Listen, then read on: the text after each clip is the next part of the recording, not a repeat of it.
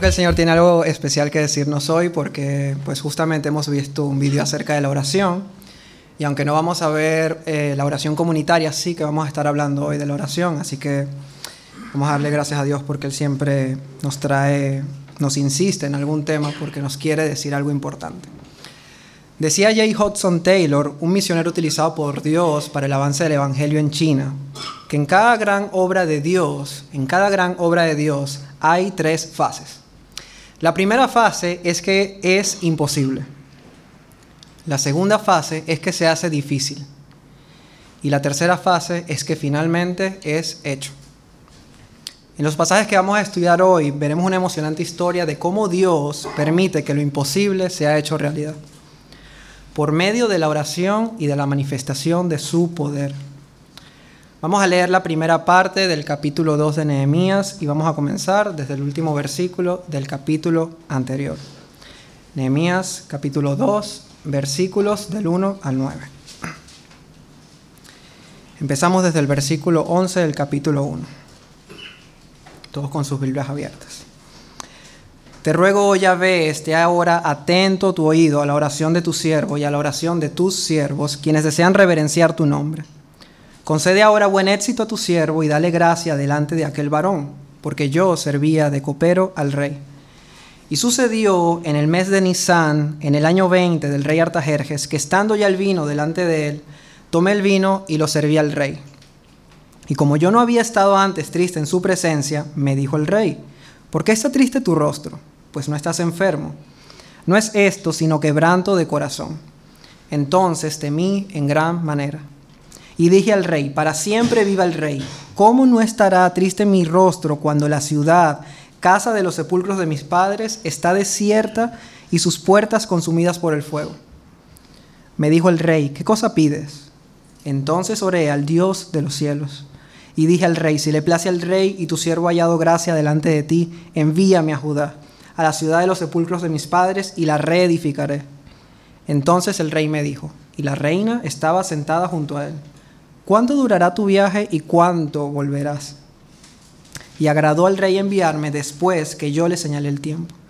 Además dije al rey, si le place al rey que se me den cartas para los gobernadores al otro lado del río, para que me franqueen el paso hasta que llegue a Judá, y carta para Asaf, guarda del bosque del rey, para que me dé madera para enmaderar las puertas del palacio de la casa y para el muro de la ciudad, y la casa en que yo estaré.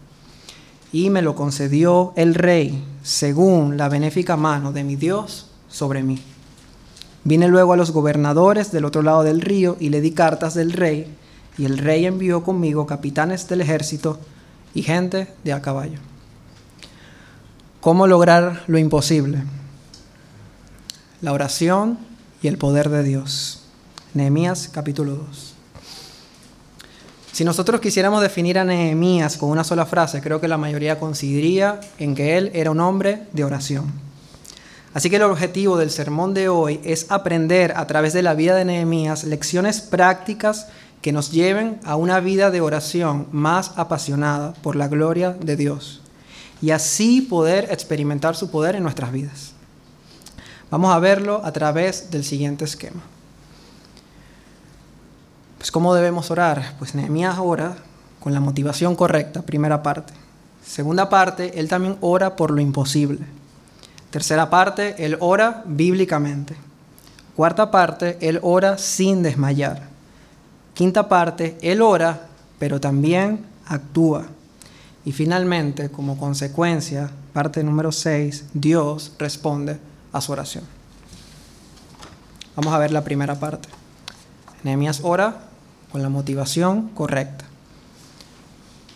Capítulo 1, versículo 11. Te ruego, ya ves, te ahora atento tu oído a la oración de tu siervo y a la oración de tus siervos, quienes desean reverenciar tu nombre. Eso es lo que he subrayado allí. Concede ahora buen éxito a tu siervo y dale gracia delante de aquel varón, porque yo servía de copero del rey. Antes de examinar la vida de oración de Nehemías y los increíbles resultados que obtuvo, deberíamos preguntarnos, ¿qué motivaba a Nehemías a orar? Una respuesta corta pero profunda es su amor y su pasión por la gloria de Dios. ¿Cómo podemos saber esto? Bueno, vamos a hacernos las siguientes preguntas acerca de su vida. ¿Qué es aquello por lo que Nehemías se preocupaba? ¿Qué es aquello por lo que lloraba? ¿Qué es aquello por lo que oraba? ¿Y qué es aquello por lo que estaba dispuesto a entregarlo todo? Pues el capítulo 1 nos dio estas respuestas. Nehemías se preocupó por el estado de Jerusalén, la ciudad donde Dios había dicho que estaría su nombre, y también se preocupó por su pueblo. Capítulo 1, versículo 2. Vino Ananí, uno de sus hermanos, vino con algunos varones de Judá, y él les preguntó por los judíos que habían escapado, que habían quedado de la cautividad, y también les preguntó por Jerusalén. Él lloró al conocer que los muros de la ciudad estaban derribados y que el pueblo estaba en gran mal y vergüenza dice que cuando oyó estas palabras se sentó y lloró y estuvo en duelo por algunos días. Luego oró incesantemente por la ciudad y por el pueblo. Nos dice el versículo 4 que él ayunó y oró delante del Dios de los cielos. Y también oró para que Dios oyera la oración de todos aquellos que deseaban reverenciar su nombre, que se puede traducir como todos aquellos que se deleitan en que el nombre de Dios sea reverenciado. Y hoy vamos a ver a un hombre que expuso su vida a la muerte para que eso fuese una realidad. En resumen, vemos a un hombre apasionado y dedicado a buscar la gloria de Dios. Es imposible entender la vida de Nehemías, así como la de muchos hombres y mujeres que han sido grandemente usados por Dios sin encontrar una relación entre sus vidas y una verdadera pasión por la gloria del Señor, y en consecuencia una profunda vida de oración. Así que antes de intentar imitarlos y aprender de ellos, esta es la difícil pregunta que todos nos tenemos que hacer. ¿Estamos apasionados por la gloria de Dios? ¿Te preocupa que Dios no sea honrado? ¿Lloras cuando tu carácter no se ve reflejado en tu vida y en la de su pueblo? ¿Estás orando para que Dios sea glorificado por encima de todo, incluyendo tus deseos personales? ¿Estás dispuesto, estoy dispuesto a darlo todo por su gloria? Porque si eres cristiano, entonces al igual que Nehemías, tú y yo tenemos un llamado de Dios para vivir para su gloria y no para la nuestra. Y así poder ser utilizados de una manera especial dentro de su plan de redención. Así le dice Pablo a los Corintios en la segunda carta, capítulo 5, versículo 15, que Cristo murió para que los que viven ya no vivan para sí, sino para aquel que murió y resucitó por ellos. Algo que me emociona realmente de la vida de Nehemías es que él nunca había estado en Jerusalén. Él nació en el exilio, se crió, creció y se formó bajo el imperio persa. Trabajaba para el rey del imperio. Su cuerpo, su vida y su profesión estaban en Persia. Pero ¿saben qué? Su corazón estaba en Jerusalén. ¿De dónde habrá venido semejante amor por Dios? Pues definitivamente al leer las escrituras, al conocer a un Dios tan asombroso y a ver el amor especial que Dios tenía por esta ciudad donde Él había dicho que habitaría su nombre. Y esto nos muestra, hermanos, que es posible vivir para la gloria de Dios incluso aunque vivamos en medio de un mundo caído. Nuestros cuerpos aún están aquí, nos desenvolvemos en este mundo, trabajamos con personas no creyentes, Vivimos en un mundo que ama el pecado. Muchos hemos nacido en familia no cristiana, pero eso no es lo verdaderamente importante. Si nuestro corazón está entregado a la gloria de Dios, podremos vivir de una manera piadosa. Eso nos impide decir y poner cualquier excusa con respecto a las circunstancias que nos enfrentamos. No podemos decir que no podemos vivir vidas que agraden a Dios porque es que la familia que tengo, porque es que la iglesia que tengo, porque mi trabajo, o porque mi esposo, o porque mi esposa. Lo único que realmente nos detiene de vivir vidas piadosas es un corazón que no se ha rendido a la gloria de Cristo. Así que Nehemías nos muestra y nos enseña cómo debe ser el corazón de cristiano. Que su cuerpo estaba en Susa, pero su corazón en Jerusalén. Que él estaba en el mundo, pero como nos dice Jesús, que no era del mundo.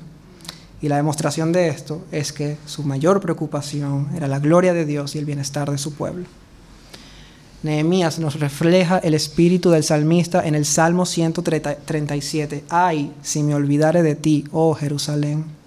Que pierda mi diestra su destreza, que mi lengua se pegue a mi paladar si de ti no me acordare, si no enalteciere a Jerusalén como un preferente asunto de mi alegría.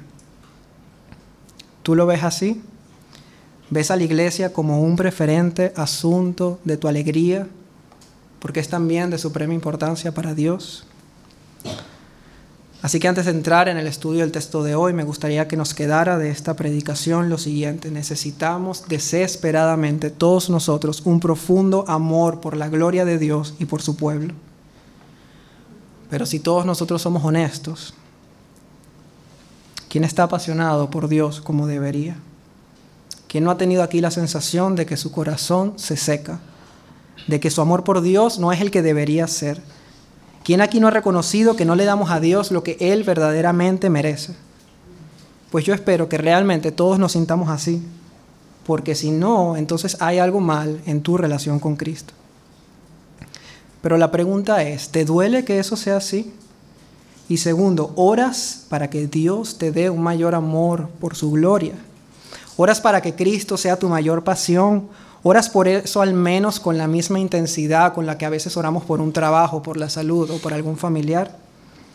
Porque eso nosotros sí lo podemos hacer. ¿Y quién de nosotros está orando así, verdad? Pues hermanos, no avanzaremos mucho hasta que nuestras oraciones no cambien.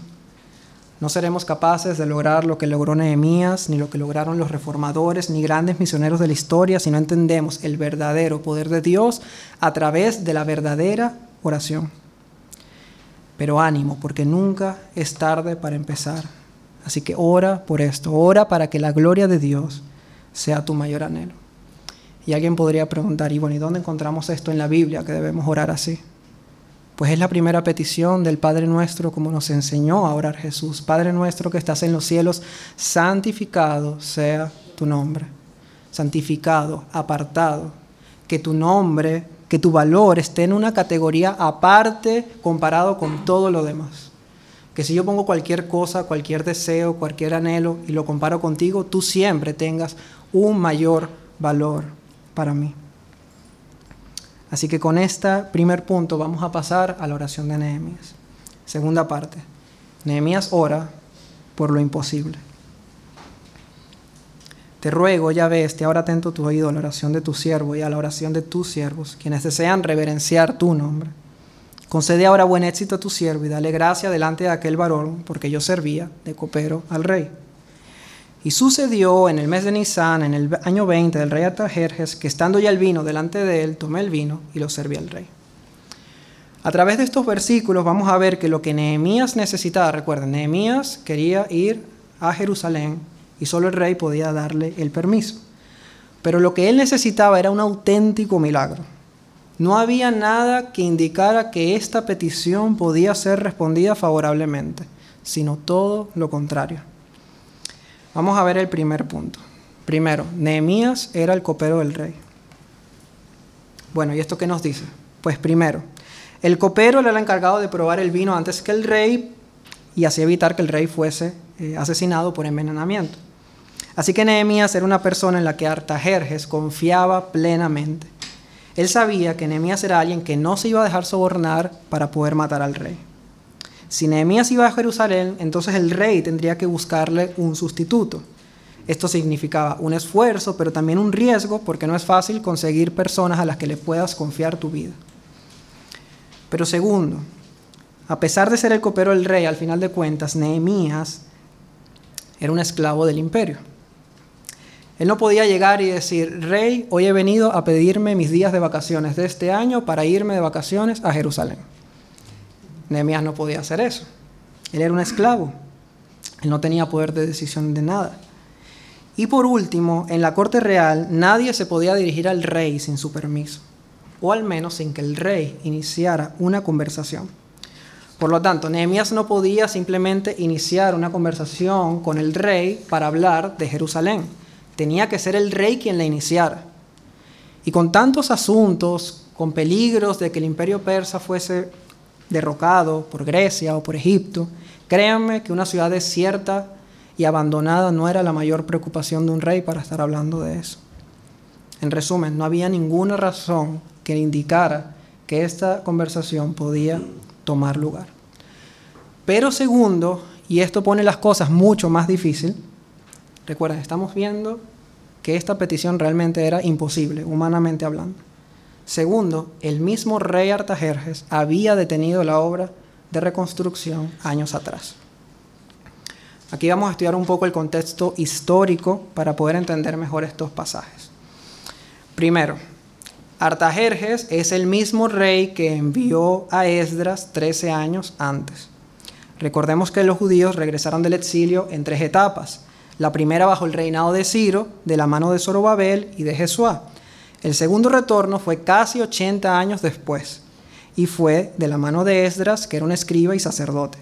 Y el tercer eh, regreso fue bajo el liderazgo de Nehemías, que es el libro que estamos estudiando. Bueno, los últimos dos regresos fueron bajo el reinado de Artajerjes primero.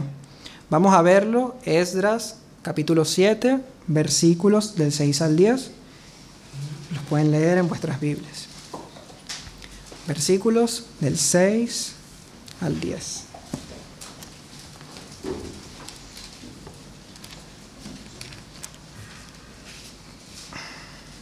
Capítulo 7, versículos del 6. Vale. Leemos. Este Esdras subió de Babilonia, era escriba diligente en la ley de Moisés que Yahvé Dios de Israel había dado, y le concedió el rey todo lo que pidió, porque la mano de Yahvé su Dios estaba sobre Esdras. Y con él subieron a Jerusalén algunos de los hijos de Israel y de los sacerdotes, levitas, cantores, porteros y sirvientes del templo, en el séptimo año del rey Artajerjes.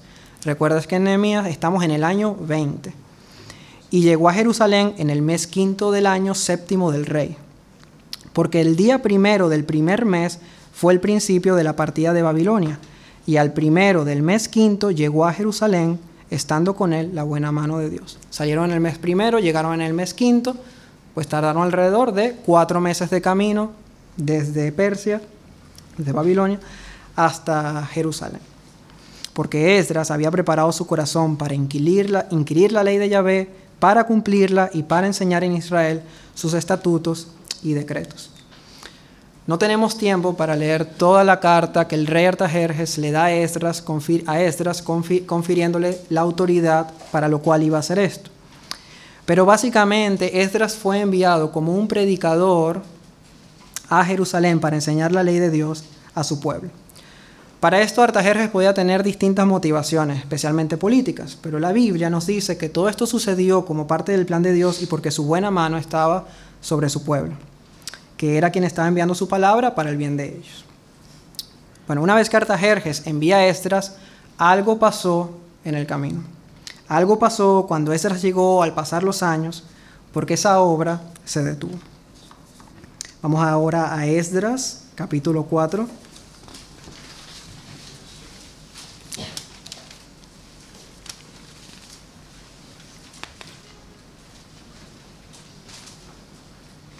Vamos a ir, les voy diciendo los versículos que vamos leyendo. Vamos a empezar desde el versículo 8.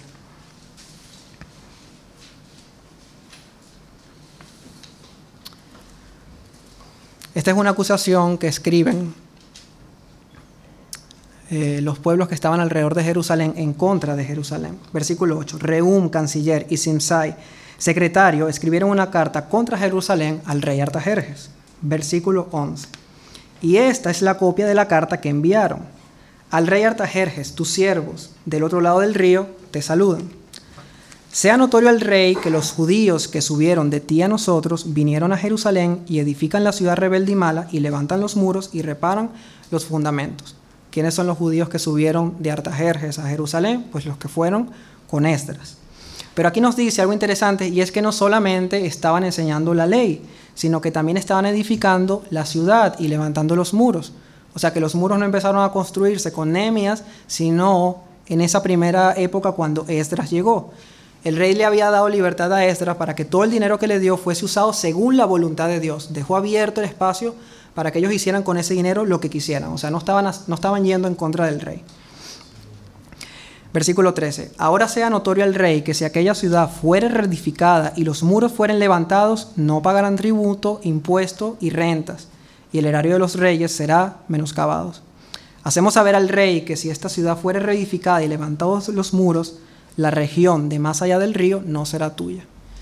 La región de más allá del río se encontraba Egipto, que era uno de los enemigos de Persia, y le están diciendo, si Jerusalén es edificada, puede ser que se alíen con Egipto para hacerle daño al imperio. Están tratando de, influenciar al rey para que detenga la obra. ¿Por qué? Porque Jerusalén estaba bajo su control y al enviar a alguien y edificarla, pues ya no podían tener control sobre esa ciudad. El rey envió esta respuesta a Reum, canciller, a Simsai, secretario, a los demás compañeros suyos que habitan en Samaria y a los demás del otro lado del río. Salud y paz. La carta que nos enviaste fue leída claramente delante de mí. Vamos al versículo 21. Ahora pues, dad orden que cesen aquellos hombres y no sea esa ciudad reedificada hasta que por mí sea dada nueva orden. Y mirad que no seáis negligentes en esto, ¿por qué habría de crecer el daño en perjuicio de los reyes? Entonces cuando la copia de la carta del rey Artajerjes fue leída delante de Reum y de Simsai, secretario, y sus compañeros, fueron apresuradamente a Jerusalén a los judíos y les hicieron cesar con poder y violencia.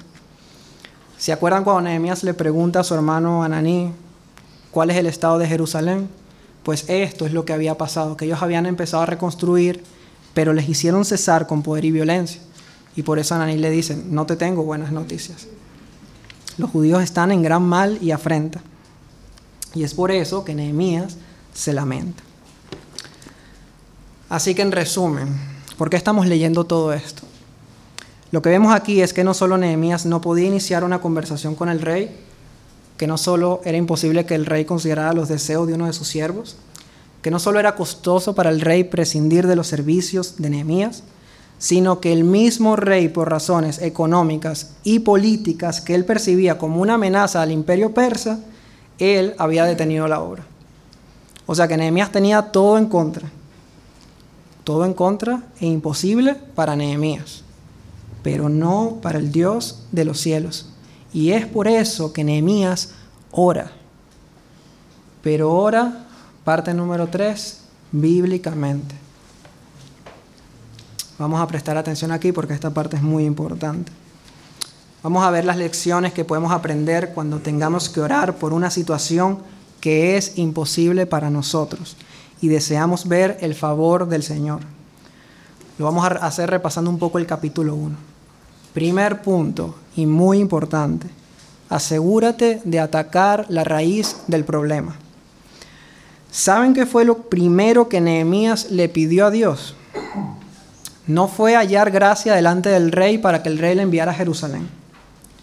Lo primero que hizo Nehemías fue pedirle a Dios, Señor, perdónanos confieso los pecados de mi pueblo, de mi familia y los míos, porque yo sé que el mayor impedimento para recibir tu ayuda no es el rey que tengo adelante, sino mi pecado y el de tu pueblo. Ese es el verdadero impedimento por el cual la ciudad aún sigue en ese estado. Así que si tú te encuentras en alguna situación difícil, que te parece imposible salir de allí, antes de pedir la gracia de Dios, asegúrate de que no estás allí a causa de un pecado no confesado. Porque podrás estar orando años por eso, pero si no empiezas por la raíz del problema, nunca verás la mano de Dios. Un ejemplo, tienes un difícil matrimonio. Asegúrate de que no fue porque te uniste en yugo desigual a pesar de las advertencias de Dios. Tienes una deuda que te está consumiendo la vida, que no te da tiempo para tu familia, para servir en la iglesia local o para tu comunión con Dios, pues asegúrate que no te endeudaste por razones ambiciosas y por amor al dinero. Pero si tú te das cuenta de eso, entonces, hermano, cobra ánimo. No tengas temor de reconocer que estás allí a causa de tus pecados. Recuerda que si decimos que no tenemos pecado, nos engañamos a nosotros mismos. Y la verdad no está en nosotros. Pero si confesamos nuestros pecados, Él, Cristo, es fiel y justo para perdonar nuestros pecados y limpiarnos de toda maldad. Así que la confesión de pecado no es para hundirte, es para restaurarte, pero tienes que reconocer, si ese es el caso, que estás allí a causa de Él. Dicho esto, es importante decir que no toda situación difícil que tenemos en nuestras vidas es a causa de algún pecado no confesado. Lo hemos visto, por ejemplo, en la vida de Job. En ese caso tenemos que ser muy honestos con nosotros mismos y también honestos delante del Señor. Y entonces pasar al siguiente paso. Segundo paso, asegúrate de pedir para la gloria de Dios. Lo que estamos aprendiendo aquí no es que Dios pueda hacer todos mis planes posibles. Por ejemplo, que yo sueño, yo sueño con tener un negocio y voy a orar como Nehemías de rodilla todo ese tiempo, todo el tiempo que sea necesario hasta que el Señor me responda. No, no estamos hablando de eso. Estamos hablando de peticiones relacionadas al avance de su reino, por amor a su gloria, que muchas veces en vez de cumplir nuestros sueños y los deseos de nuestro corazón, más bien nos exigirá renunciar a ellos. No siempre, pero es posible que lo que Dios quiera para nuestra vida es que renunciemos a ello. Conocí una persona que me contó cómo había estado orando incesantemente por una muy buena oportunidad académica. Me dijo incluso que había estado ayunando para que el Señor se la concediera. Al principio a mí me sonó un poco raro, me dio la sensación que no es el tipo de peticiones que tenemos que hacer al Señor con esa pasión, y el tiempo me mostró que realmente no lo había pedido para la gloria de Dios. Su resultado académico fue excelente, sus notas inmejorables, su currículum fue enriquecido, pero su vida espiritual fue un desastre. Un rostro triste, sin ningún compromiso con la iglesia y un corazón seco y separado de la gloria de Dios. Realmente deseo que el Señor le restaure o que le salve si es lo que debe hacer primero. Pero sea cual sea el caso, tendrá que volver al primer paso que ya vimos. ¿Qué nos dice Santiago? No tenéis lo que deseáis, primero ¿por qué? Porque no pedimos, porque no le pedimos a Dios. Pero hay veces que pedimos y no recibimos porque pedimos mal. ¿Cómo? Para nuestros propios deleites. Es cierto que esta persona recibió algo y lo que había pedido, pero al final de cuentas no recibió nada. No recibió nada que fuese realmente útil para el propósito que Dios tenía para su vida. ¿Te imaginas haber pedido con la misma intensidad por su crecimiento espiritual? ¿Te imaginas haber pedido, Señor, yo deseo esta oportunidad, pero si me apartará de ti, entonces quítamela? ¿Te imaginas orando, Señor, que si me das esta oportunidad sea también para ser de bendición a las personas que me van a rodear? Estoy seguro que el Señor lo hubiese bendecido abundantemente. Así que no tenemos un cheque en blanco para pedir para nuestros deleites. Y la mejor manera de pedir correctamente es hacerlo conforme a las escrituras. Apóyate orando según las escrituras. Dios había prometido que su pueblo volvería del exilio y que en Jerusalén habitaría su nombre. Pero esa promesa no parecía estar cumpliéndose. Aunque había un templo, la ciudad no reflejaba la gloria del Dios que dijo que habitaría allí. Así que Nehemías lo que hace es orar conforme a la fidelidad de Dios en sus promesas que están plasmadas en las escrituras. Por eso es la petición del capítulo 1. Señor, tú lo prometiste, que si nos volvíamos a ti, que si guardábamos tus mandamientos y los poníamos por obras, que aunque nuestra dispersión fuere hasta el extremo de los cielos, tú de allí nos recogerías y nos traerías al lugar que escogiste para hacer habitar tu nombre. Así que Señor, por amor de tu nombre, cumple tu promesa. Eso es lo que Nehemías ora, conforme a la palabra.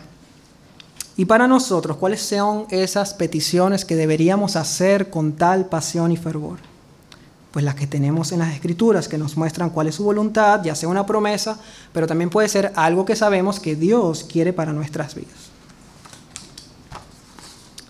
Por ejemplo, ¿se imaginan que oráramos la promesa de Filipenses 1.6?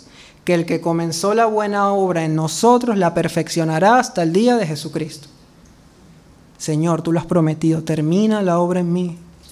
No la dejes a la mitad. Me parece imposible terminar esta carrera de la fe. Estoy cansado. Pero clamo a ti que la comenzaste para que me des fuerza y la termines. ¿Te imaginas orar como Pablo oraba por los colosenses?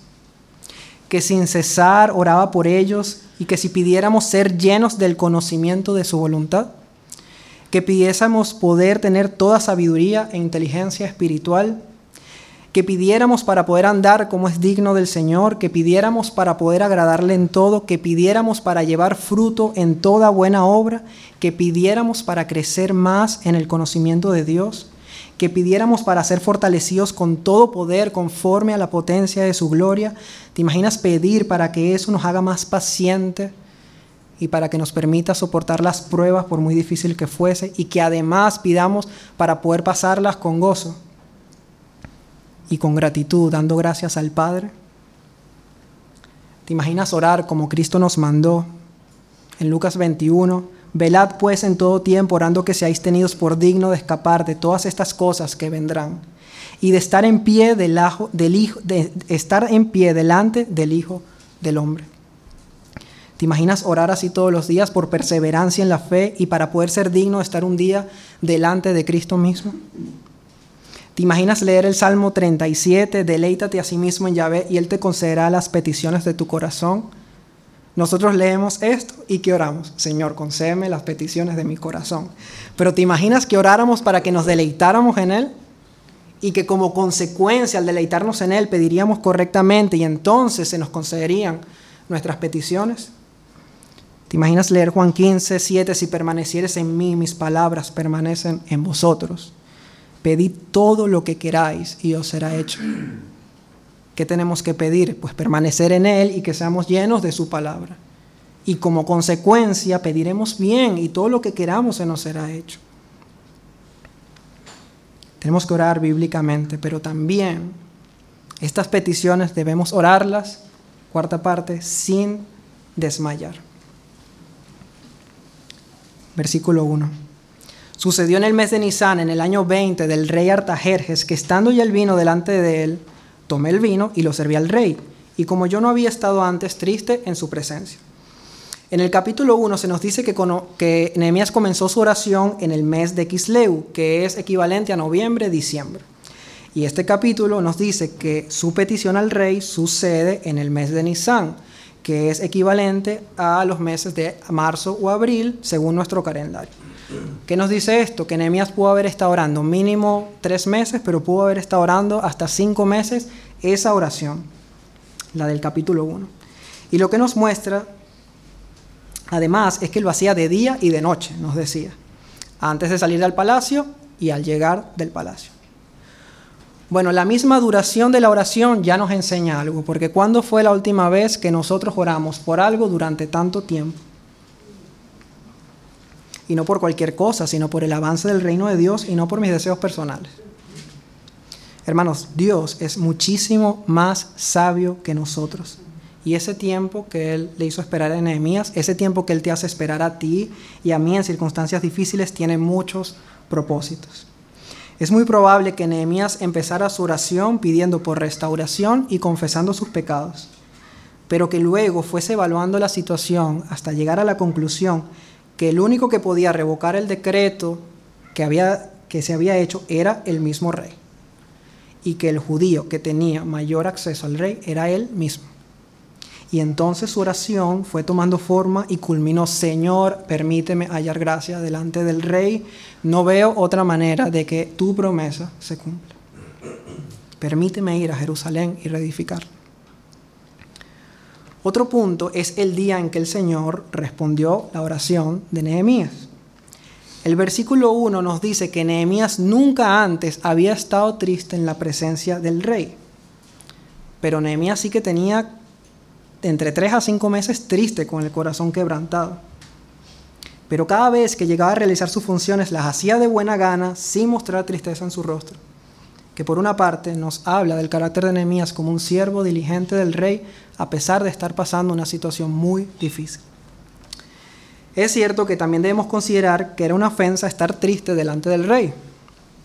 El pensamiento era el siguiente, si el rey es el ser más maravilloso del mundo, pues que estés triste en su presencia es una ofensa. Podían encarcelarte o incluso matarte por ello. Pero el punto es el siguiente. Lo que estos versículos nos dicen es que ese día Nehemías no podía más. Él estuvo ocultando su tristeza mientras trabajaba, pero ese día su corazón no daba más. Dice que nunca había estado triste delante del rey, pero ese día sí. Pues fue precisamente ese día en el que el Señor respondió su oración. ¿Sabes por qué? Primera de Corintios 10:13. Porque no nos ha sobrevenido ninguna tentación que no sea humana, pero fiel es Dios, que no nos dejará ser tentado más de lo que podamos resistir, sino que dará también juntamente con la tentación la salida para que podamos soportar. Él siempre viene en nuestra ayuda en los momentos de mayor debilidad. Hermanos, tenemos un hábito de oración. Oramos al Señor sin desmayar por las cosas que realmente tienen valor pues ánimo, porque el Señor, el Señor conoce nuestras debilidades, pero debemos recordar el poder de Dios por medio de la oración y debemos crecer en esta disciplina espiritual. Así que ora, no desmayes, acércate al Señor, pídele perdón, pídele capacidad, pídele que avance su reino, pídele que le ames más, pídele santidad, pídele que te saque de una situación imposible, pero para que le puedas servir mejor. Pídele, sé insistente, no desmayes en oración. ¿Y hasta cuándo? ¿Hasta cuándo tenemos que orar? Pues como nos dice el Salmo 123, que nuestros ojos miran a Yahvé, nuestro Dios, hasta que Él tenga misericordia de nosotros. A veces tendrá misericordia respondiendo nuestra oración, como el caso de Nehemías. Pero a veces tendrá misericordia, como en el caso de Pablo, que le pidió hasta tres veces que quitara el aguijón de la carne y no se lo quitó. Pero lo que sí le dio fue la capacidad para gloriarse en sus debilidades, para que sobre él reposara el poder de Cristo. Eso también es misericordia. Hermanos, pero no solamente debemos orar. Y aquí vamos a, ver todas las enseñanzas que tiene este capítulo para nosotros. Nosotros debemos orar, pero también debemos actuar. Quinta parte. La Biblia nos enseña que mientras la oración llega a los sitios que nosotros no podemos, nosotros tenemos una responsabilidad que cumplir. Así que veamos cuál debe ser el complemento que toda oración apasionada debe tener. Primero, debemos dar buen testimonio. Vale, voy a pedir que estén todos en el capítulo 2 de Nehemías y vamos a ir leyendo los versículos porque no los vamos a tener en pantalla, ¿vale? Nehemías capítulo 2, vamos a estar leyendo desde el versículo 1 y yo les voy a ir guiando. Versículo 1. Sucedió en el mes de Nisan, en el año 20 del rey Artajerjes, que estando ya el vino delante de él, tomé el vino y lo serví al rey. Y como yo no había estado antes, triste en su presencia es lo que hizo Nehemías. Primero, Nehemías fue una persona confiable que le permitió tener un puesto de honor en la corte real. Y eso le abrió la posibilidad de poder ser usado por Dios para esta tarea. Nehemías pudo haber estado orando años para que Dios le enviara, pero sin este buen testimonio su oración no hubiese tenido ningún sentido. Hay cosas por las que Dios nos permite y nos anima a orar incesantemente pero muchas veces perdemos el enfoque de la oración. Muchas veces nos enfocamos en que queremos que Dios cambie las circunstancias y no que nos cambie a nosotros en medio de las circunstancias. Por ejemplo, una esposa cristiana con un esposo inconverso que ora incesantemente a Dios por la salvación de su esposo, y eso está muy bien, y animo a que lo sigan haciendo sin desmayar. Pero lo que no estaría bien es no orar igual por su testimonio como esposa en el hogar, como por ejemplo nos lo dice la primera carta de Pedro. Vosotras, mujeres, estad sujetas a vuestros maridos para que también los que no creen a la palabra sean ganados sin palabra por la conducta de sus esposas. ¿Cómo? Considerando vuestra conducta casta, respetuosa, que vuestro atavío no sea el externo, de peinados ostentosos, de adornos de oro o de vestidos lujosos, sino el interno, el de corazón, en el incorruptible ornato de un espíritu afable y apacible que es de grande estima delante de Dios. Pues así como debe orar por la salvación de su esposo, debe orar por este testimonio y la capacidad de Dios para mostrar ese testimonio en el hogar. Pero esto lo podemos aplicar para todo, para el testimonio que deben dar los esposos, para una situación difícil en el trabajo, para nuestra relación con los hijos o para cualquier situación. El punto es, Señor, primero cámbiame a mí por medio de esta situación difícil. Señor, que esta dificultad me enseñe a ser más como Cristo y traiga gloria a tu nombre. Y luego, si es tu voluntad, quítame esta situación. Pero primero, lo primero. También tenemos que ser honestos y valientes. Vamos ahora a los versículos 2 y 3. Me dijo el rey, ¿por qué está triste tu rostro? Pues no estás enfermo.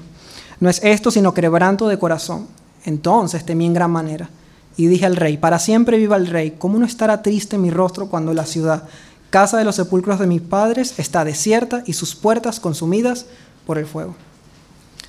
Recuerden que todos los siervos tenían que estar contentos ante el rey y el no estarlo hacía sospechar al rey que algo malo estaba pasando. Por eso le dice el rey a Nehemías, tú no estás enfermo, tú como que estás tramando una maldad en tu corazón. Y es por eso, por lo que Nehemías nos dice que él temió en gran manera.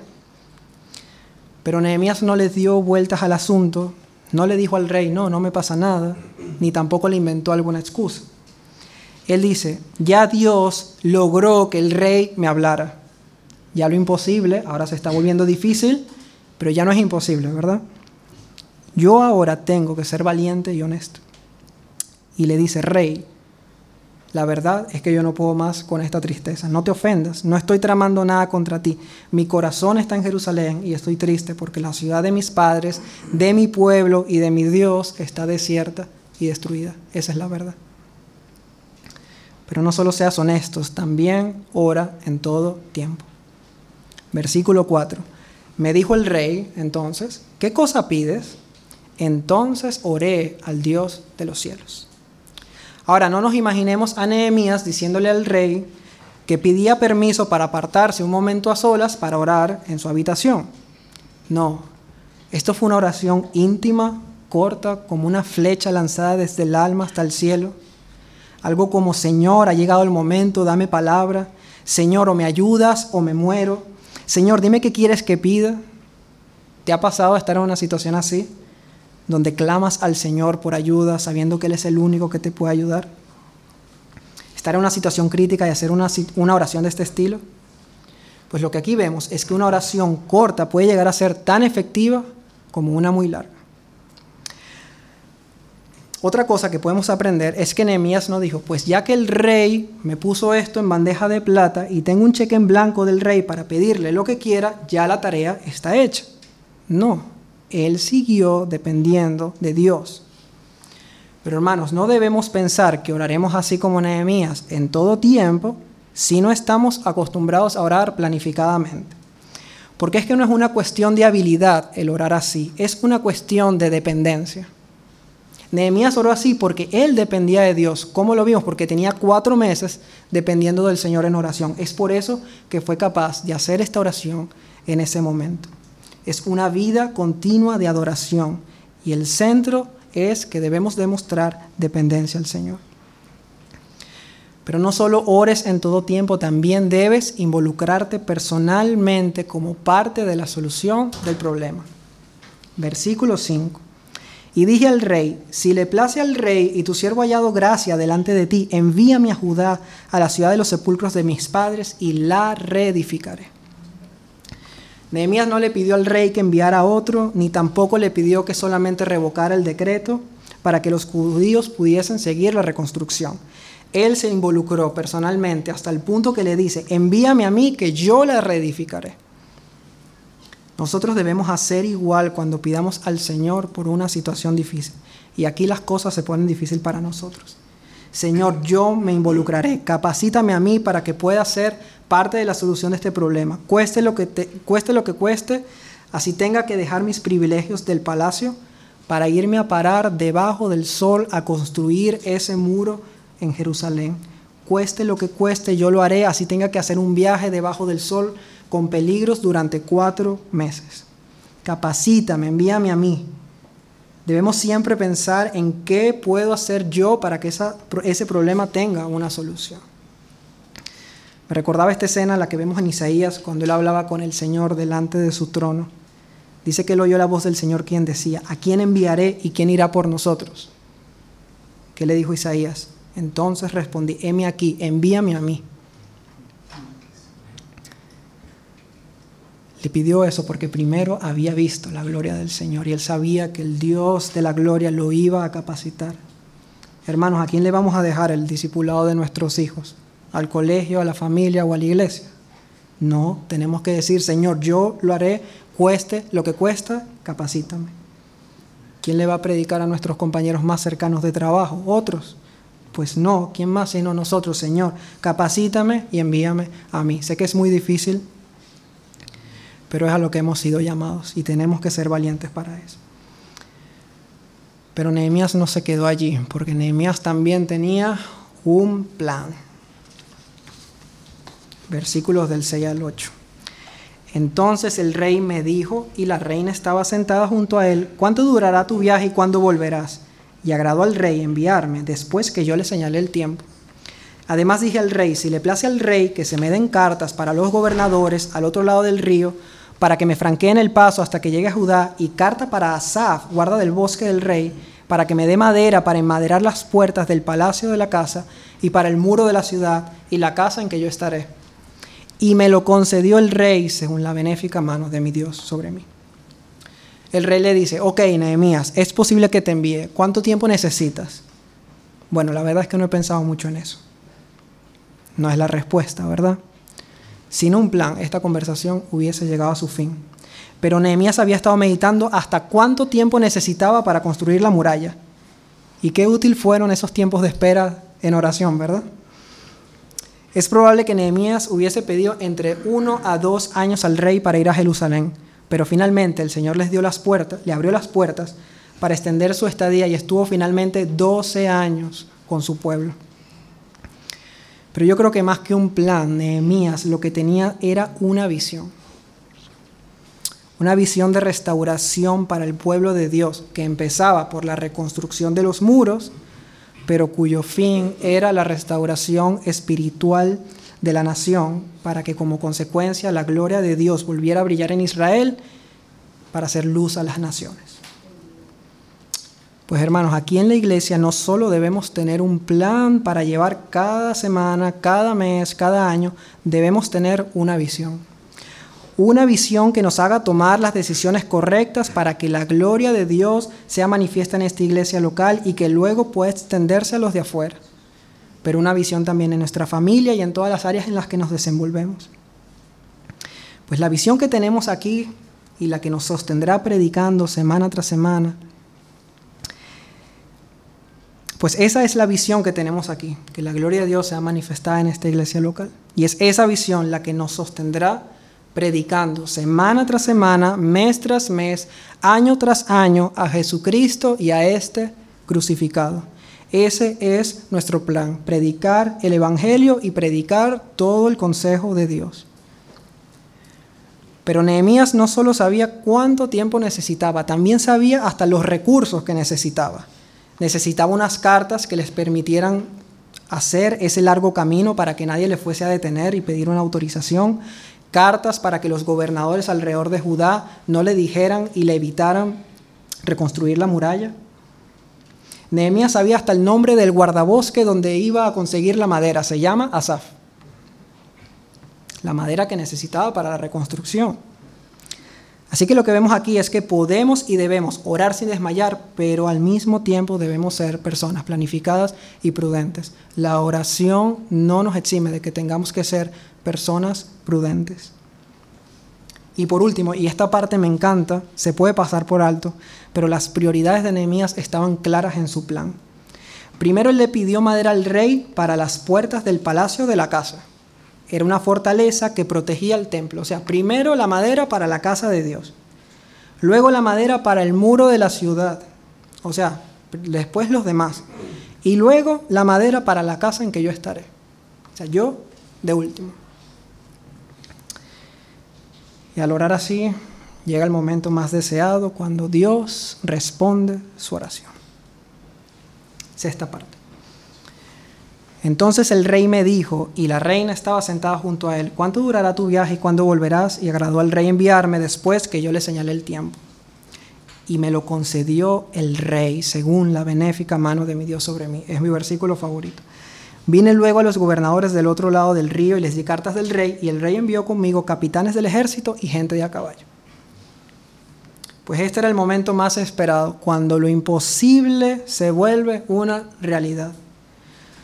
Vamos a verlo en tres puntos. Primero, vemos la providencia de Dios. Los comentaristas se debaten entre el significado que tiene ese paréntesis que hay cuando dice que la reina estaba sentado junto al rey. Algunos dicen que esta reina pudo haber sido influenciada por la reina anterior, que era nada más y nada menos que la reina Esther.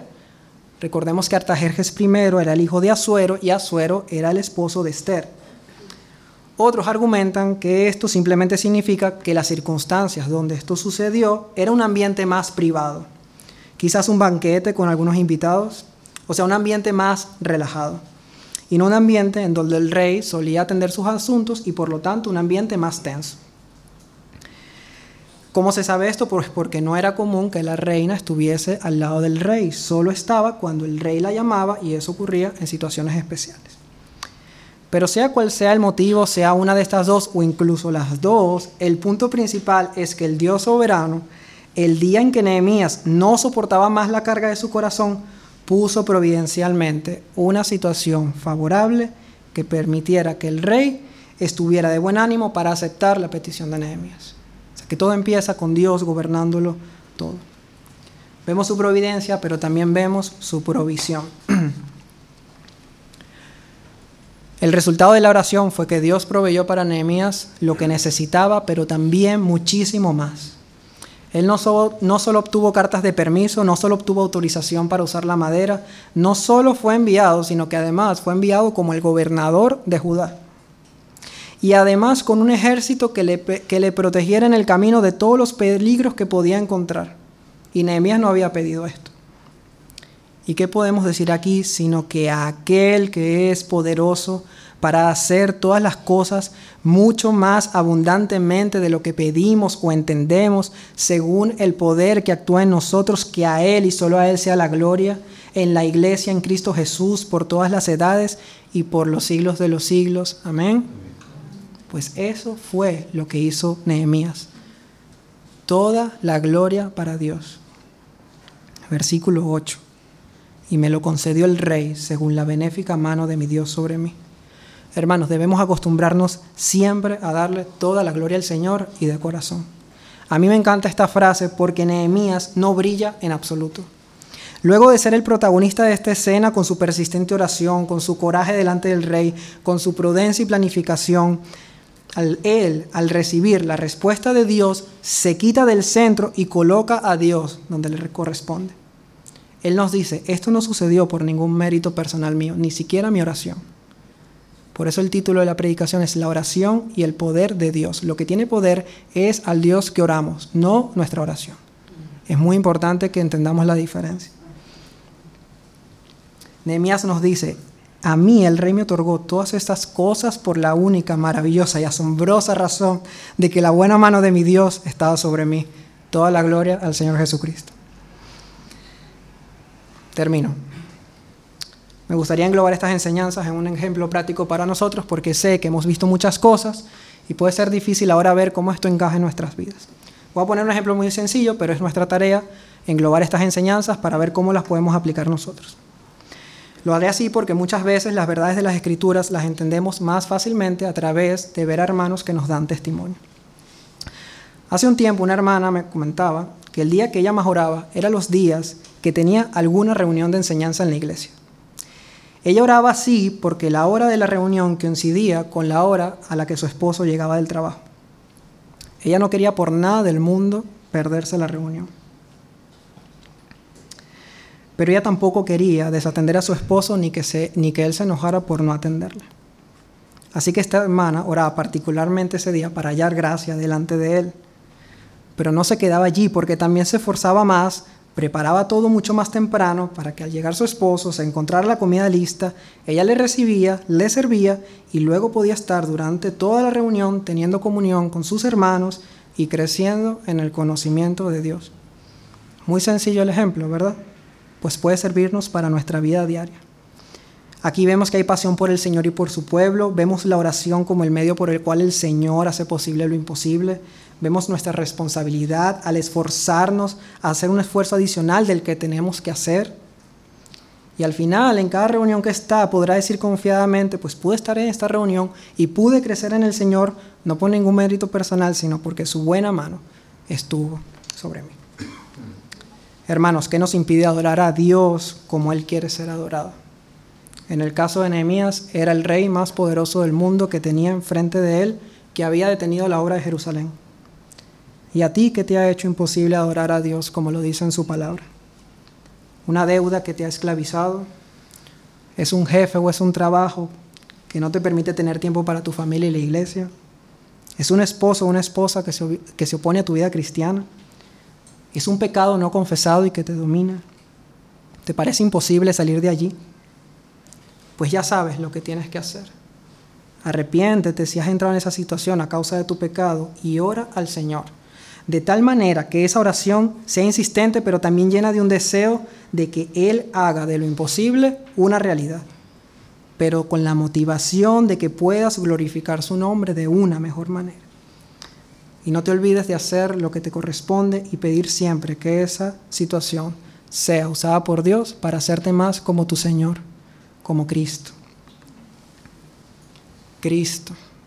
Esa es la última pregunta que nos tenemos que hacer. ¿Y dónde está Cristo en este pasaje? Pues Él sí que hizo que lo imposible fuese hecho. El dilema más difícil de resolver era cómo un Dios bueno, santo y justo puede perdonar a personas pecadoras que han desobedecido sus mandamientos y sin pasar por alto su justicia. Porque la Biblia nos dice que la paga del pecado es muerte y que lo peor de todo, como está escrito, no hay justo, ni bueno, ni aun uno, ni tú ni yo. Y que todos pecamos y que por eso estamos destituidos de la gloria de Dios. No algunos, todos. Entonces, ¿cómo es posible que Dios nos reconcilie consigo mismo? Pues esta pregunta también se le hicieron a Jesús, cuando sus discípulos que escuchaban su palabra se asombraron en gran manera diciendo, ¿y quién pues podrá ser salvo? Y mirándolo Jesús les dijo, para los hombres esto es imposible. Pero ¿saben qué? Mas para Dios todo es posible. Y lo hizo posible, pero no antes sin pagar un alto precio. Porque lo que era imposible para la ley por cuanto era débil por la carne, o sea que para mí era imposible salvarme por ser buena persona, hay personas que dicen que la verdadera religión es ser buena persona. Sí, pero la Biblia nos dice que no hay bueno ni aun uno. No nos podemos salvar por nada que nosotros hayamos hecho, sino que fue Dios que enviando a su Hijo en semejanza de carne, de pecado, y a causa del pecado, o sea que Dios se hizo hombre para ser nuestro sustituto, condenó al pecado en la carne, en la de Cristo, en la cruz. El Dios de los cielos, el soberano al que Nehemías oraba, ese Dios se hizo hombre en la segunda persona de la Trinidad, nuestro Señor Jesucristo para realizar una obra infinitamente más gloriosa de la que leímos en los capítulos de hoy. Nehemías dejó sus privilegios como copero del rey, pero Cristo dejó su mismo trono porque él mismo era el rey. Nehemías pidió ir a una ciudad desierta y destruida, sin embargo, allí estaba el pueblo de Dios y Dios había dicho que su nombre habitaría allí. Pero Cristo vino a un mundo destruido y consumido por el pecado que no tenía nada que ofrecerle y vino a habitar con hombres y mujeres que le despreciaban hasta el punto que lo clavamos en una cruz. Nehemías arriesgó su vida ante el rey, pero Cristo dio su misma vida a favor de todos aquellos que creerían por la fe en su nombre. Cristo vivió la vida que nosotros no pudimos, cumpliendo a la perfección toda la ley que nosotros desobedecimos. Él sufrió en nuestro lugar la muerte, hecho pecado por nosotros, muriendo como el peor de los criminales, para hacer posible lo que para todos nosotros era imposible, salvarnos de la ira de Dios. Cristo asumió el reto imposible, pero derramando insistentes lágrimas y ruegos al Padre en Getsemaní, fue, fue capacitado para consumar la obra de redención y lo que era imposible fue hecho realidad cuando pronunció estas gloriosas palabras desde la cruz del Calvario. Consumado es. Lo he pagado todo. Y es en base a esta obra gloriosa de salvación que el Dios de los cielos, Él te ofrece la posibilidad y el inmenso regalo de que su buena mano esté sobre ti su buena mano para recibirte en su familia, su buena mano para cuidarte, su buena mano para perdonarte de todo pecado y limpiarte de toda maldad, su buena mano para quitarte la culpa que tanto daño te hace, su buena mano para darte un verdadero propósito y además regalarte la vida eterna. Pero para ello debes venir arrepentido de tus pecados y creer en esa maravillosa obra de redención que Dios ha hecho por medio de Cristo y de nadie más. Pero también debes recordar esto, que sí es cierto que el que cree en el Hijo tiene vida eterna, pero que el que rehúsa creer en el Hijo no verá la vida, sino que la ira de Dios está sobre él. Y si tú eres creyente y has sido reconciliado con Dios, recuerda que Cristo en la cruz no solo ganó nuestra salvación, Él también ganó el maravilloso privilegio de orar al Dios que está en los cielos y llamarle Padre. No menospreciemos la oración y pidámosle al Señor que nos enseñe a orar.